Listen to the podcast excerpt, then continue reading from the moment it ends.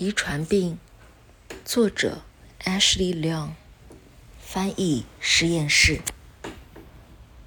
在母亲出生前大约十年，一个穷困潦倒的星期一，母亲的头痛诞生了。她食米，她吃面粉。在一个无人记住的星期二，母亲乘船前往好莱坞。他的头痛在那里等着他。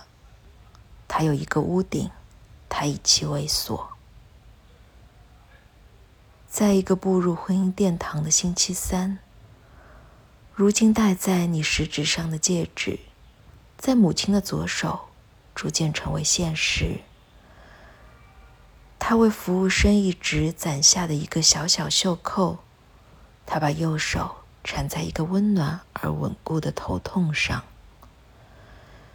在一个双胞胎星期四，母亲自我繁殖，一种由两只眼和一张淌着口水的笑脸构成的喜悦，一个送回六千八百一十英里外老家的负担。母亲的头痛体型变小，体重却增加了。在一个被切开的星期五，母亲把你接回去。这样，你就可以用成熟的双眼盯着他的后背，在车上，在厨房里，在浴室，在他打造的种有草本花卉的花园。在一个炙热的星期六，母亲的头痛用一盘炒饭烫到他的胸口。他勇敢地站着，而你却崩溃了。在只有他和你知道密码的电脑键盘前，如一盘散沙。在一个母亲节的星期日，你很正式的给他打电话，他告诉你他的头痛加重了。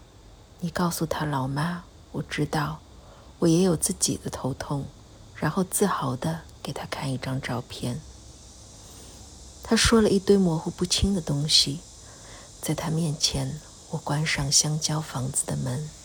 我的头痛是胸口剧烈的跳动，一首关于童话般。